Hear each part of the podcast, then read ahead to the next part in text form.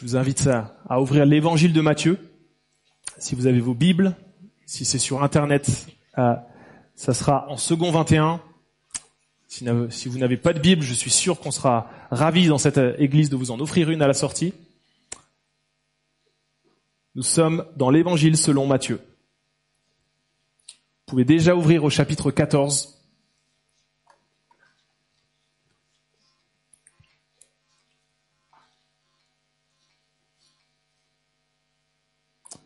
L'évangile selon Matthieu. Notre président de culte nous a donné déjà des informations sur cet évangile, le plus long, le plus long évangile, 18 300 mots qu'on attribue à un inspecteur des impôts, Matthieu, celui que Jésus est venu pécher, repêcher, afin qu'il pêche d'autres. Un évangile qui met en valeur la bonne nouvelle qui est venue proclamer et incarner le Christ Jésus, Fils de Dieu, et son accès universel. Un livre de la Bible, et pour ceux qui peut-être rentraient pour la première fois dans cette église, dans une église, si c'est le cas, bah, bienvenue ce matin. Euh, l'évangile de Matthieu, c'est le premier de la deuxième partie de la Bible, le premier livre du Nouveau Testament, le plus long évangile. Et effectivement, tu l'as dit, un évangile où le thème du royaume est bien présent. 32 mentions du royaume de Dieu dans cet évangile. Un royaume qui fait immersion, nous apprend l'écriture avec Jésus, un royaume qui a été annoncé, dont la Bible parle depuis l'Ancien Testament, de manière des fois bien mystérieuse. Un royaume que Jésus va rendre clair, qui va expliquer par des discours, parfois imagés, c'est le cas dans l'Évangile avec les fameuses paraboles, royaume dont l'Église est aujourd'hui l'ambassade. Royaume qui, croit et qui ne peut pas s'arrêter, nous dira Jésus dans l'Évangile. Royaume qui sera éternel, et dont Matthieu nous incite dans son évangile à vivre les implications ici-bas. Et il va le faire d'une manière particulière puisque l'évangile de Matthieu est sectionné en cinq grands discours de Jésus. Cinq grands discours. Et Jésus, dans ces discours, nous dit pratiquement, euh, et parfois, comme je disais de manière imagée, on comprend pas tout, les disciples non plus, mais il nous dit comment vivre dans le royaume. Cinq grands discours sur les 28 chapitres, et chaque discours entre chaque discours, il y a des temps d'action, où on suit Jésus et ses disciples. Aujourd'hui, on a rendez-vous au chapitre 14. Alors où en sommes-nous? Parce que, alors peut-être certains d'entre vous, vous avez vu le passage annoncé, vous avez lu tout l'évangile avant d'arriver ce matin. Bravo. Si c'est pas le cas, je vous, je vous raconte un petit peu où on en est. Qu'est-ce qu'on a manqué? Quels épisodes on a manqué? Chapitre 14. Euh, eh bien, il y a déjà eu un premier discours de Jésus, le fameux sermon sur la montagne. Ensuite, il y a eu un deuxième discours, où là, c'est carrément un envoi en mission, il envoie ses disciples. Il y a eu un troisième discours, j'avais dit, il y en a cinq, on en est déjà. Troisième discours, là, c'est les paraboles. Donc, Jésus parle de façon imagée, illustrée du royaume. Et en parallèle de ces discours, il y a de l'action, comme je vous disais, et on sent de l'opposition. Le message de Jésus, sa prédication, sa façon d'être, ah, ça dérange. Il y a de l'opposition contre Jésus, ça monte de plus en plus, et le troisième discours de Jésus se termine juste avant notre chapitre 14, au chapitre 13, verset 53. Et là, entre le chapitre 13, verset 53 et le chapitre 16, verset 20, et on en est, il y a une section particulière, tu peux l'afficher, euh, qui est une section où une question va nous occuper entre 13, 53 et 16, 20, c'est qui est Jésus? Tour à tour, on va le mépriser, on voit ça euh, au tout début, dans son propre pays, hein, c'est la fin du chapitre 13. Euh, on va le prendre pour un autre. Au début du chapitre 14, on le prend pour Jean-Baptiste. Et puis, ça finira cette section au chapitre 16, comme je vous disais, où là, Pierre va déclarer qu'il est le Christ, le Fils du Dieu vivant. On en est là. C'est pas grave, laisse tomber la, présentation. Euh, qui est Jésus? Notre chapitre 14 se trouve dans cette section-là. On lit les versets 13 à 33. Vous êtes prêts? On y va? On embarque?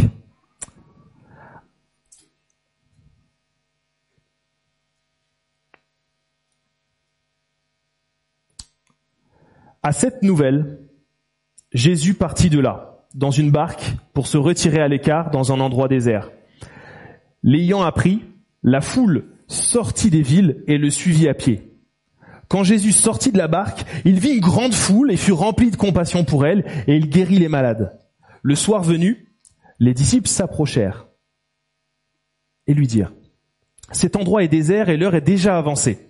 Renvoie la foule afin qu'elle aille dans les villages pour s'acheter des vivres. Jésus leur répondit, ils n'ont pas besoin de s'en aller, donnez-leur vous-même à manger. Mais ils lui dirent, nous n'avons ici que cinq pains et deux poissons. Apportez-les-moi ici, leur dit Jésus. Il fit asseoir la foule sur l'herbe, prit les cinq pains et les deux poissons, leva les yeux vers le ciel et prononça la prière de bénédiction. Puis il rompit les pains et les donna aux disciples, qui les distribuèrent à la foule. Tous mangèrent et furent rassasiés. Et l'on emporta douze paniers pleins de morceaux qui restaient. Ceux qui avaient mangé étaient environ cinq mille hommes, sans compter les femmes et les enfants. Aussitôt après, Jésus obligea les disciples à monter dans la barque et à le précéder sur l'autre rive pendant qu'il renverrait la foule. Quand il l'eut renvoyé, il monta sur la montagne pour prier à l'écart. Et le soir venu, il était là, seul. La barque se trouvait déjà au milieu du lac, battue par les vagues, car le vent était contraire. À la fin de la nuit, Jésus alla vers eux, en marchant sur le lac. Quand les disciples le virent marcher sur le lac, ils furent affolés et dirent, c'est un fantôme! Et dans leur frayeur, ils poussèrent des cris. Jésus leur dit aussitôt, rassurez-vous c'est moi. N'ayez pas peur. Pierre lui répondit, Seigneur, si c'est toi, ordonne-moi d'aller vers toi sur l'eau. Jésus lui dit, viens. Pierre sortit de la barque et marcha sur l'eau pour aller vers Jésus. Mais voyant que le vent était fort, il eut peur, et comme il commençait à s'enfoncer, il s'écria, Seigneur, sauve-moi! Aussitôt Jésus tendit la main, l'employa et lui dit, Homme de peu de foi, pourquoi as-tu douté? Ils montèrent dans la barque et le vent tomba. Ceux qui étaient dans la barque vinrent se prosterner devant Jésus en disant, Tu es vraiment le Fils de Dieu.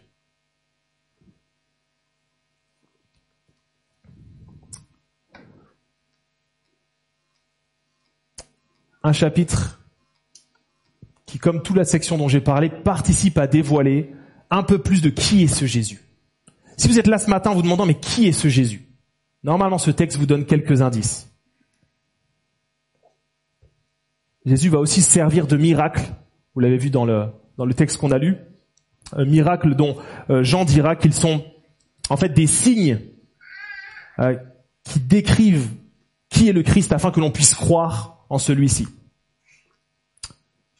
Il y a eu d'autres miracles au chapitre 8 et 9, et là on est encore face à des miracles qui vont nous en apprendre un peu plus sur qui est le Christ.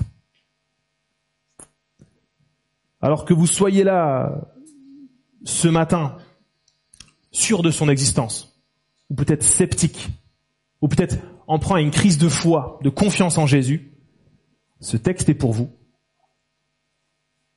Et pour vous aussi qui êtes peut-être en colère et qui vous dites, Jésus est pas là où il devrait être en ce moment, dans votre vie ou par rapport à, à ce que l'on vit dans notre monde.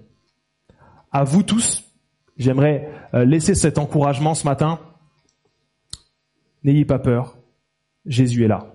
Même quand tu vis des situations de vie que tu penses émotionnellement insurmontables. Même quand le souci matériel prend le dessus sur ta foi. Même quand les circonstances qui t'entourent t'obscurcissent, obscurcissent ta vue. N'aie pas peur, Jésus est là. Trois situations qui découlent du texte, trois situations qui peuvent sans doute vous préoccuper vous aussi. Et on va dérouler cela. La première situation, euh, j'ai mis la, chose suivante, n'ayez pas peur dans le surmenage, Jésus est là. Regardez les versets 12 à 14. Jésus était dans sa patrie, Nazareth, il s'est déplacé et il atterrit de nouveau autour du lac de Galilée. Là où il y a beaucoup de choses qui se passent autour du lac de Galilée, hein, dans la vie de Jésus, au nord d'Israël. Et là, il y a une série de miracles où on retrouve Jésus et ses disciples. Mais avant d'être dans la barque, avant d'être à nourrir les foules, il y a un petit élément, c'est que Jésus les invite à partir dans un endroit désert. Qu'est-ce qui conduit Jésus et ses disciples dans un endroit désert? Alors je dis ses disciples parce que la version de l'évangile de Marc nous apprend que il n'y a pas que Jésus qui part dans un espace désert, qui veut partir dans un espace désert, il propose ça aussi à ses disciples. Mais qu'est-ce qui les emmène euh, dans cet espace-là à vouloir se mettre à part, ben, j'ai mis un mot qui est le mot surmenage. Je parle pas d'une fatigue occasionnelle. Le surmenage, vous savez, c'est ce qui suit peut-être des efforts intenses dans une vie. Ça peut être suite à, une activité physique intense, peut-être un surmenage intellectuel ou même émotionnel. Bien sûr, il n'est pas question de dire ce matin que Jésus était dépassé par les événements, mais sans doute surmené, en grand état de fatigue. Quels sont les signes du surmenage pour euh, Jésus et ses disciples? Déjà une nouvelle affligeante. Au verset 12, si on remonte, on voit qu'il est appris à Jésus et aux disciples qu'un ami cher, Jean-Baptiste, est mort. Un parent de Jésus est décédé. Quelqu'un à qui il tenait. Matthieu nous le dit avant, hein, en Matthieu 11, il nous explique la relation avec Jean-Baptiste. Jean-Baptiste est décédé. Décapité, qui plus est. Quel déshonneur. Et on vient lui apprendre ça. On vient d'apprendre ça aux disciples. Imaginez le réservoir émotionnel qui, qui descend, qui prend un coup. Et les évangiles nous apprennent que le Christ Jésus, fils de Dieu, était plein d'émotions.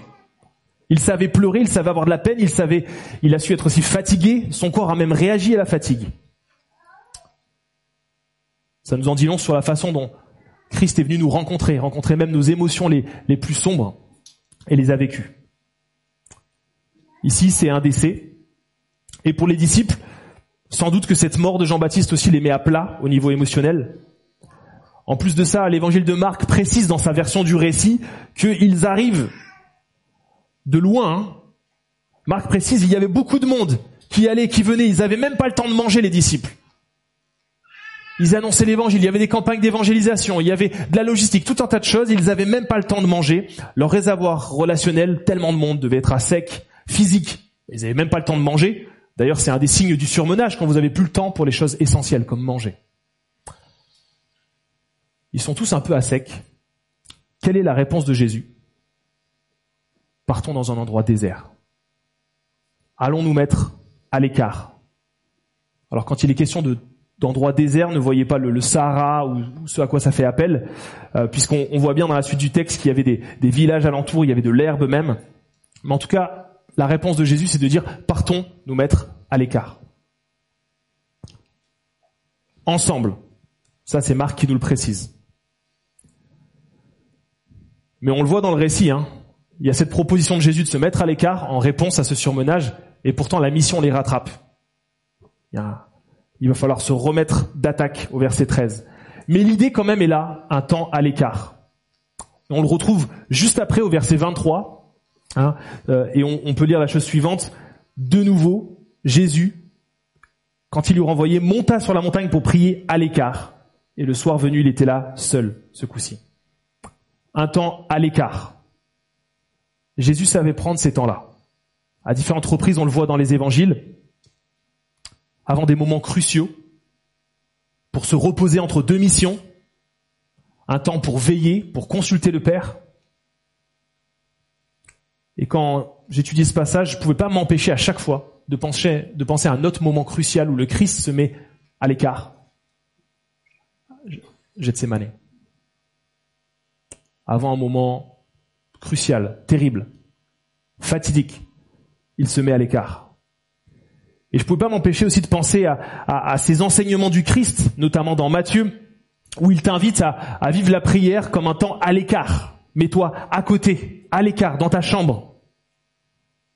Et on constate qu'à chaque fois que Jésus se met à l'écart, c'est pour un tête-à-tête avec le Père.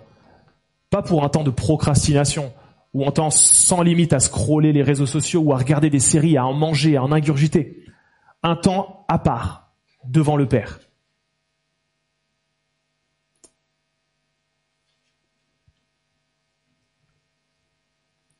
Et ici encore un temps à part devant le Père, alors qu'il y a de l'action de toutes parts. Ça paraît un peu invraisemblable. Alors j'ose dire la chose suivante pour nous aujourd'hui. Et si la réponse, quand vient des temps de surmenage, pour l'une ou l'autre raison, était peut-être de prendre des moments de retraite? Je sais que vous l'avez fait il n'y a pas longtemps, vous avez eu un week-end d'église. Voilà des moments communautaires aussi pour s'arrêter, se mettre à part, à l'écart, avant de re-rentrer dans la mission. Une invitation donc ce matin à nous aussi cultiver ces moments à l'écart. Et j'ai une illustration que je voulais vous laisser, qui est la suivante. Bon, c'est pas terrible, hein En fait, j'avais cette image d'une, jachère. Vous voyez ce que c'est la jachère en agriculture? Hein, Des fois, vous passez devant des champs agricoles et vous voyez ça, en fait, à perte de vue. Vous vous dites, mais c'est un terrain vague. Ça ressemble à rien, en fait, cet endroit-là. Il y a des herbes qui poussent dans tous les sens, un peu n'importe comment. Mais ceux qui connaissent un petit peu, vous savez à quoi sert la jachère. C'est essentiel en agriculture pour certains terrains, pour certaines plantations, de vivre un temps comme ça. Alors qu'est-ce qui se passe? Bah, Si je pouvais vous montrer en dessous ce qui se passait dans la terre, je le ferais, mais c'est pas possible. À la surface, on dirait que c'est un peu n'importe quoi. On se demande mais qu'est-ce qui se passe? Mais en agriculture, la jachère, c'est le moment où la terre reprend sa place. Les minéraux prennent leur place. Tout se prépare afin de enfin accueillir la semence pour une nouvelle culture, un nouveau temps. Donc il faut, parfois, les agriculteurs doivent pendant plusieurs mois, plusieurs temps laisser un terrain en jachère pour repartir de plus belle. Et si nous vivions, nous aussi, des moments comme ça dans nos vies, alors les formes peuvent être euh, diverses et variées. Hein, ça peut être une année dans un institut biblique, à Genève par exemple. Et j'ai répété plusieurs fois ce terme-là à différents étudiants, donc désolé si vous êtes là les étudiants, mais il y a certains où je leur ai dit, mais l'année que tu vis là, c'est un peu un temps de jachère en fait. Un temps où tu laisses un peu toute ton action, tes activités, ton quotidien, etc. pour laisser les minéraux se reprendre, euh, te reconstruire pour repartir de plus belle. Mais ça peut aussi être une demi-journée qu'on pose avec son épouse, avec des frères dans la foi, des sœurs dans la foi, où on part se mettre à l'écart. Peut-être une journée complète, peut-être un week-end entre hommes, un week-end entre femmes, où on part se mettre à l'écart pour repartir dans la mission. Peut-être un week-end entre leaders de ministères dans l'église. Peut-être vous, église, dire à Franck et Sandrine à un moment donné, mais vu ce que tu vis en ce moment, arrêtez, stoppez, on vous libère, on vous bénit. Partez on veut pas vous voir pendant un week-end, faites la jachère. Mais vous leur dites à une condition. Tu le vives comme le vivait le Seigneur. Le Seigneur, comme je le disais, c'était pas des temps de procrastination, des temps, les doigts de pied en éventail. Ce qui est en commun dans tous les temps à l'écart que prenait le Christ, c'était ce cœur à cœur avec le Père, dans la prière, dans l'écoute, dans la méditation. Voilà ce qui est à vivre dans ces temps à l'écart et c'est un véritable combat. C'est dur hein, de s'arrêter, de couper le portable. C'est dur, hein C'est dur de pas regarder une notification. On lit la Bible sur le portable et là d'un coup, ah, c'est trop tentant. C'est dur de passer, de venir un an dans un institut. J'entends les témoignages des uns des autres. Je vous raconte pas la route qu'ils ont faite pour en arriver là. Devoir démissionner d'un travail, devoir dire non à, une carrière. Des fois, c'est un choix sacrificiel pour un des conjoints, pour vivre ce moment-là. Alors ça va coûter de prendre ces moments à l'écart, mais ils sont tellement nécessaires. Je me rappelle il y a quelques temps, justement pour prendre notre décision de venir ici, on a pu parler avec des conseillers et autres, et un jour je m'étais calé un week-end, ma femme était d'accord, enfin deux jours en semaine, pardon, Ma femme était d'accord que je parte à la montagne, quelqu'un me prêtait un studio pour que je prie le Seigneur pour comprendre sa volonté, prendre du temps à part à l'écart, comme le Christ sur la montagne seul. Et en fait, je, prends la voiture, impossible de la démarrer. Mais c'est un combat quand on veut se mettre à l'écart. Je dis à ma femme, bon bah tant pis, euh, je, reporterai. Vous savez ce qu'elle m'a dit? Elle m'a dit non, non, je veux plus te voir, sors. C'est pas grave, tu vas dans la forêt à côté de chez nous, tu pars. T'as pris ce rendez-vous avec le Seigneur, tu l'honores. Merci Johanna. Et plus tard, c'est elle que j'ai renvoyée dans la forêt. Je lui ai dit, va prendre du temps avec le Seigneur à l'écart. Je l'ai libérée aussi pour qu'elle prenne ce temps de jachère. Parce qu'on était dans le feu de l'action, dans notre ministère, dans le sud de la France, en France, et en même temps à devoir prendre ce choix de vie qui implique cinq personnes, se mettre à l'écart. Ça sera un combat, mais tellement béni pour la suite. Et vous inquiétez pas si ça ressemble à rien, si vous partez en, sachant pas quoi faire. Le Seigneur est avec vous. Il est là. Deuxième euh, situation, n'ayez pas peur du manque matériel. Et là, je vous renvoie à la situation qui rattrape du coup ce temps à l'écart qui aurait pu euh, être peut-être plus long des disciples de Jésus, mais la mission reprend le plus belle. Et surtout la compassion C'est ça qui les conduit à cette deuxième situation. Le Christ reprend les miracles et Marc précise aussi dans son évangile l'enseignement. Et les disciples, ils l'accompagnent, ils suivent le maître. Et puis là, verset 15, ils commencent à regarder la montre. C'est l'heure de manger. Ils regardent le nombre de personnes. Alors, dans cette fameuse histoire qu'on connaît tous, il est question de 5000 personnes. Euh, mais il faut rajouter les femmes et les enfants aussi, nous dit le texte. Alors on était peut-être plus à 10 000 personnes que 5 000. Les disciples regardent tout ça, ils regardent l'estomac de chacun des personnes, ils regardent le leur, ils regardent le fait qu'il n'y a pas de COP pas trop loin, il n'y a pas de Migros euh, qui sont là dans le coin, il n'y a pas de Carrefour Market. comment on va faire? Il y a un souci, il manque quelque chose dans l'équation. Le manque matériel. Et qu'est-ce qui va provoquer chez eux, verset 15 bah, euh, Finalement, on se rend compte qu'ils euh, bah, ils doutent. Du coup, on peut se dire qu'ils perdent un peu la vision de vue. Leur objectif, c'était de prêcher. Leur objectif, c'était euh, eh bien d'être là avec les gens. Mais ils sont tellement pris par les préoccupations matérielles qu'ils oublient qu'ils ont dix mille personnes devant eux. Quand est-ce que vous avez cette occasion-là de, prêcher l'évangile? Préoccupation matérielle. Et, puis je le disais, perte de foi. Ils ont toujours pas compris qui ils avaient à leur côté. Chapitre 8 et 9 de Matthieu, il y en a eu des miracles. Ils étaient là, les disciples. Quelle bande d'incrédules toujours pas compris. Manque matériel provoque la perte de foi chez eux. Et aussi un certain pessimisme, on peut se dire, verset 17, on n'a que cinq pains et deux poissons, Jésus. Quelle est la réponse de Jésus? On garde le cap, on garde la vision. On a une mission, les amis, qui vient du Père. C'est pas rien, on avance. Verset 15, on reste là. Verset 18, apportez-moi ce que vous avez. Il les met à contribution. Verset 19, il lève les yeux au ciel, il s'en remet au Père, parce qu'il sait que tout vient de lui. Verset 19, il bénit ce qu'ont emmené les disciples, et puis, Coupe du Monde oblige, il transforme l'essai. Vous avez déjà vécu ça dans vos vies quand le Christ, quand, quand Dieu se manifeste dans vos vies avec un petit rien, mais remis au Père, remis dans les mains du Christ, c'est le, laisser transformer.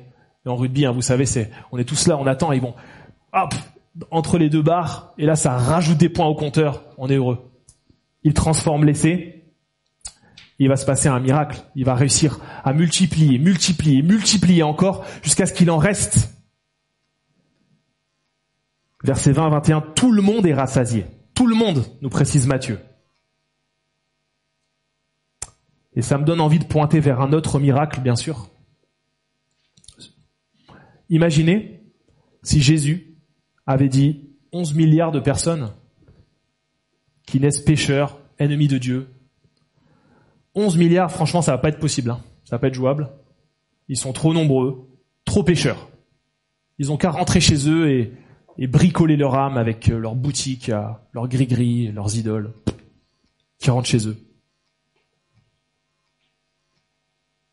C'est ce qu'a fait le Christ. Non? C'est ce qu'on célèbre chaque dimanche par nos chants. Sa réponse a été encore miraculeuse. Vérifiez quelques chapitres plus loin dans Matthieu. Euh, on se retrouve à un repas qui, ce repas me fait étrangement penser au miracle qu'on vient de lire ici. Un dernier repas. Et, et, si vous lisez ce dernier repas, vous verrez que les termes employés, les verbes, l'action qui s'y passe ressemblent beaucoup trop à notre épisode de ce matin. Un dernier repas où Jésus est assis, préside le repas, lève les yeux au ciel, ça vous rappelle quelque chose? Bénit, rompt le pain et transforme l'essai en annonçant que c'est son corps qui sera rompu, son sang qui coulera pour rassasier le monde entier en vue d'un ultime repas pour l'éternité qui sera durable. On sera plus préoccupé par le manque matériel. Alors que retenir? De cet épisode. Que retenir quand viendra la préoccupation du manque matériel pour nous autres ici-bas? Quand ça viendra nous ranger?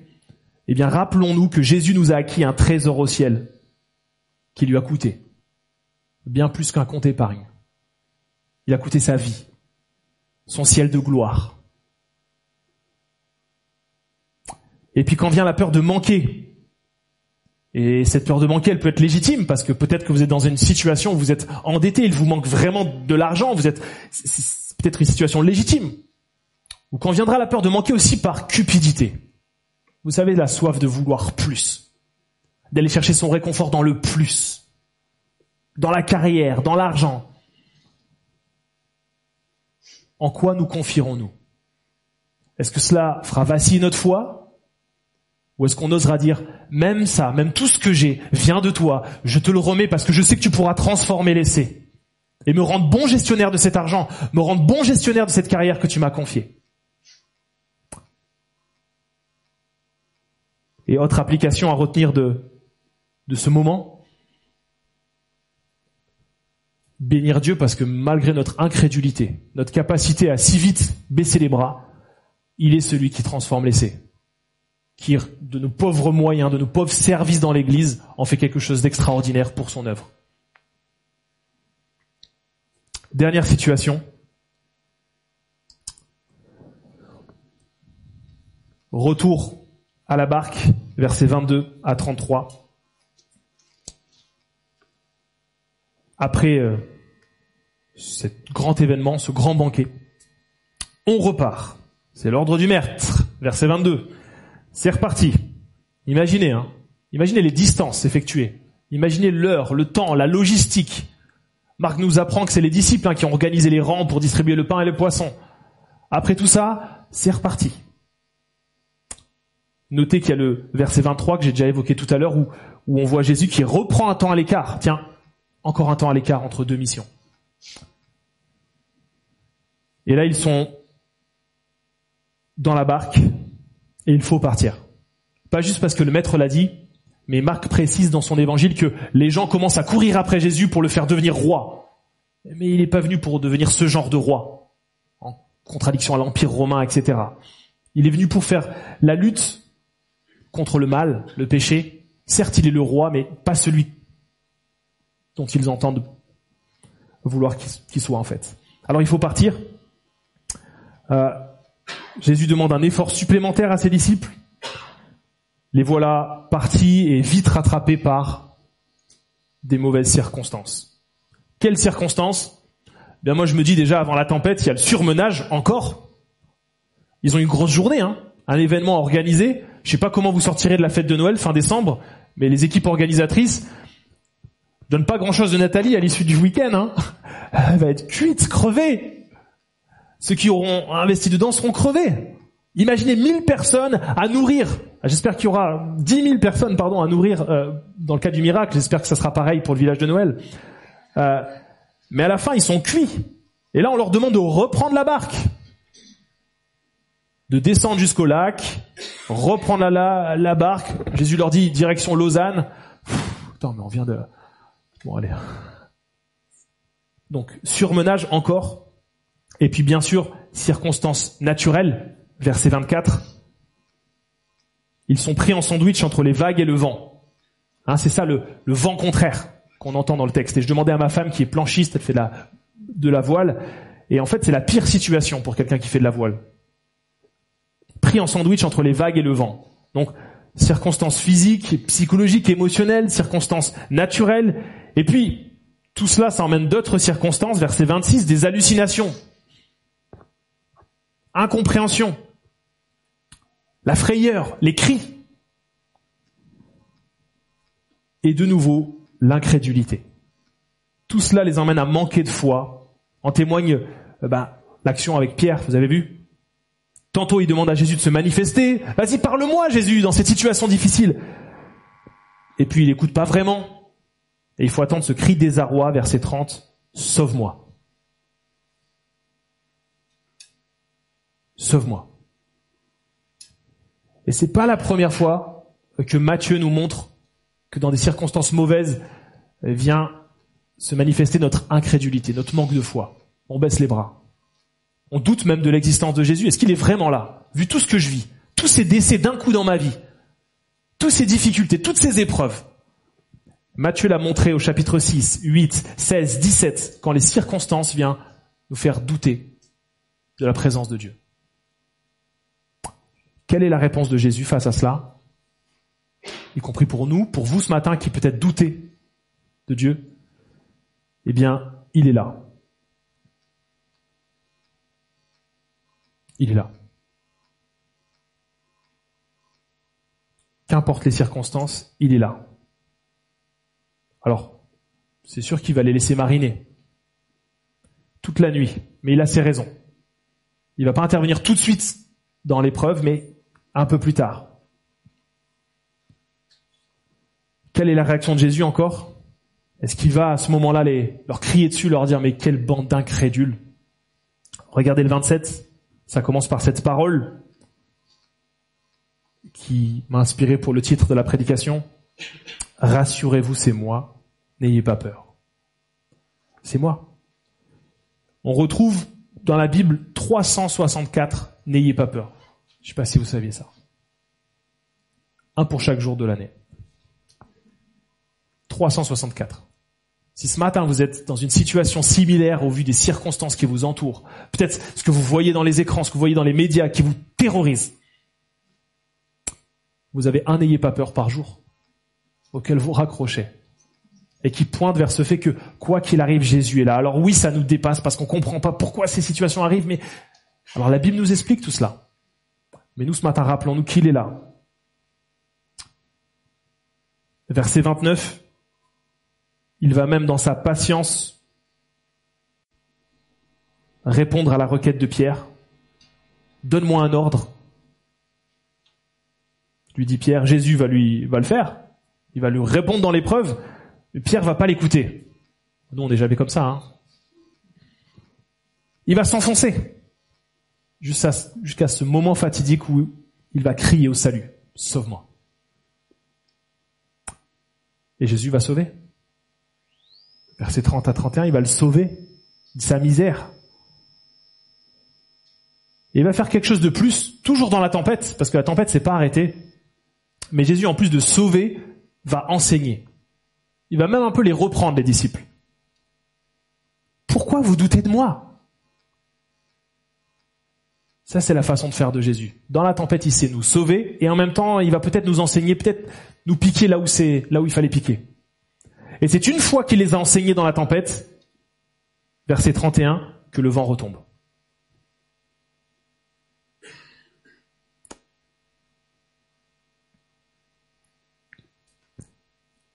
Et pour nous, ce matin, après le constat qu'a fait notre frère en introduction, peut-être que ça vous a rappelé des mauvais souvenirs, les Covid, les guerres et autres. Qui, qui, n'a jamais eu peur?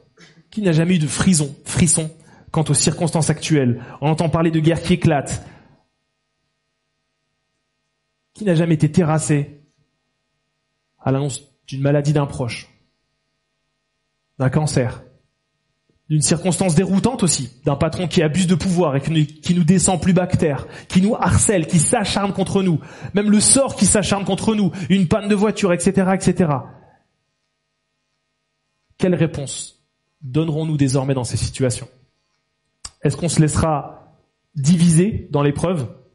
Puisque le, mot qu'évoque Jésus quand il les, les enseigne dans la tempête, euh, par rapport à leurs doutes, fait référence à ce côté d'être divisé en deux.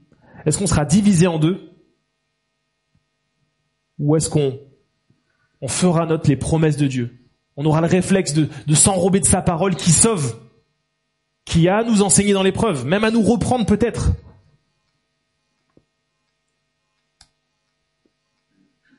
Qu'on puisse être encouragé à laisser la parole du Christ opérer quand vient l'épreuve, comme l'ont fait les disciples finalement, après ce cri du cœur qu'on la laisse nous, reprendre, qu'on la laisse nous sauver. Et là, vous repartirez avec cette troisième image, ça vous rappellera mes trois parties. Euh, ce gilet de sauvetage, elle est là la parole de Dieu. C'est un peu, c'est une image qui vaut ce qu'elle vaut. Hein. Euh, mais dans l'épreuve, la parole de Dieu, avoir la Bible en main, ça nous empêchera pas d'avoir euh, des éclaboussures. Ça nous empêchera pas de souffrir, malgré ce que certains courants aimeraient vous dire. Tu souffres? Ah mais c'est parce que t'as pas assez prié, mon frère. T'as mal? Ah, c'est parce que t'as pas assez donné à la dîme, donne plus C'est pas ce que nous croyons ici. Dans l'épreuve, accroche-toi à la parole. Et, je tiens à vous le dire, à être honnête, vous serez quand même éclaboussé. secoué, entre les vagues, entre les flots, ça va faire mal. La Bible nous le cache pas qu'on va souffrir, y compris dans le service chrétien. Mais s'accrocher à la parole, c'est le moyen, quoi qu'il arrive, de flotter et d'arriver à bon port. Sûr qu'il y en a un qui veille sur nous et qui nous a vus de loin. Il reconnaît ceux qui sont accrochés à sa parole. Il reconnaît euh, ceux qui sont remplis de son esprit et qui se laissent façonner. Si c'est pas maintenant, c'est peut-être plus tard qu'il sortira de la panade. Et si c'est pas plus tard, on a l'assurance que dans l'éternité, ni larmes, ni souffrance, ni peine.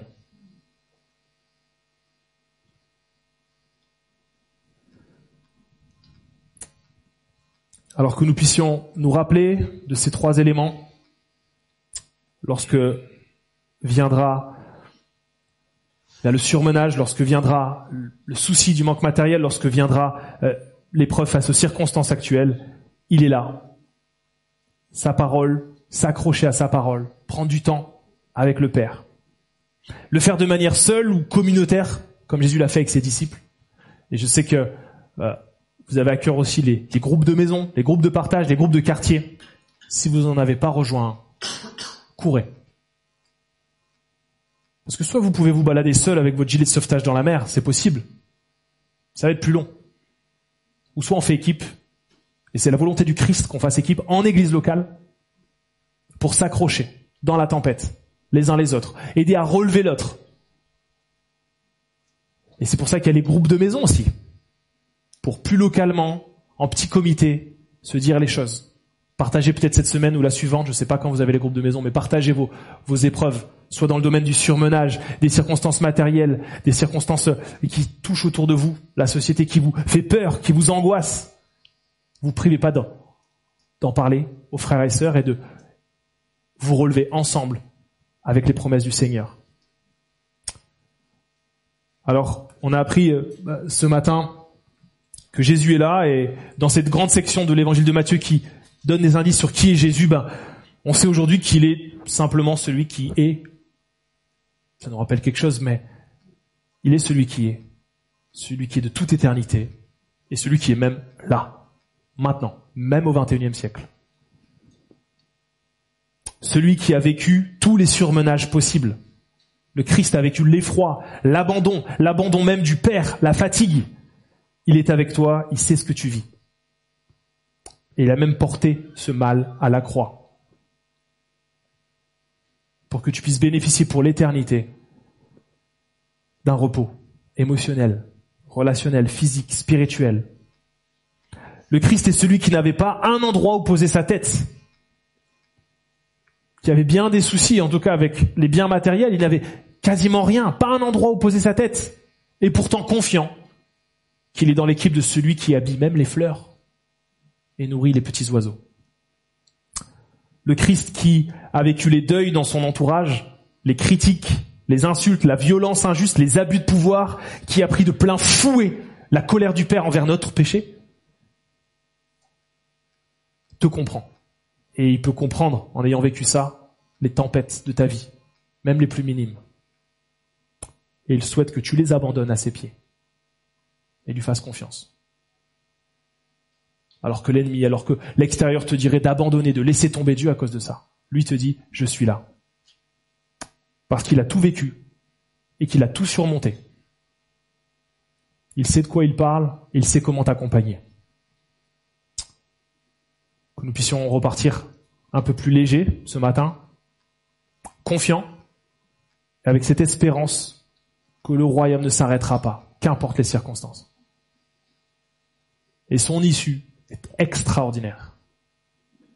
Un moment où, on verra face à face le Christ. Son Église sera unie au Christ. Compris je vous invite à, de nouveau, comme on a démarré à la, au silence, face à ces trois mots, face à ce texte, on prend trois minutes de silence et on répond à ce qu'on a entendu. Peut-être on peut intercéder dans ce temps-là pour les uns les autres.